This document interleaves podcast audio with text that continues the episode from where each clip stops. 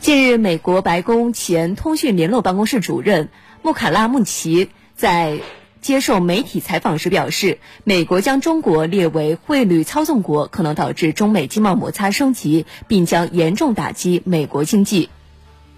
斯卡拉穆奇曾于2017年担任白宫通讯联络办公室主任。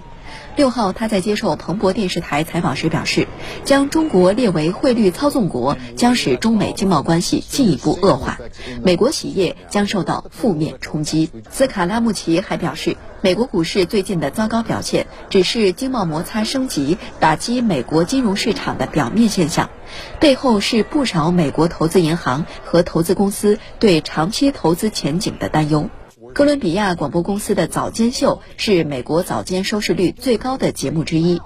白宫威胁对华加征关税后，该节目的评论嘉宾也表达了对经贸摩擦升级的担忧。早在五月份举行的对华加征关税听证会上，数百家美国企业来到华盛顿向美国贸易代表办公室请愿，反对加征关税。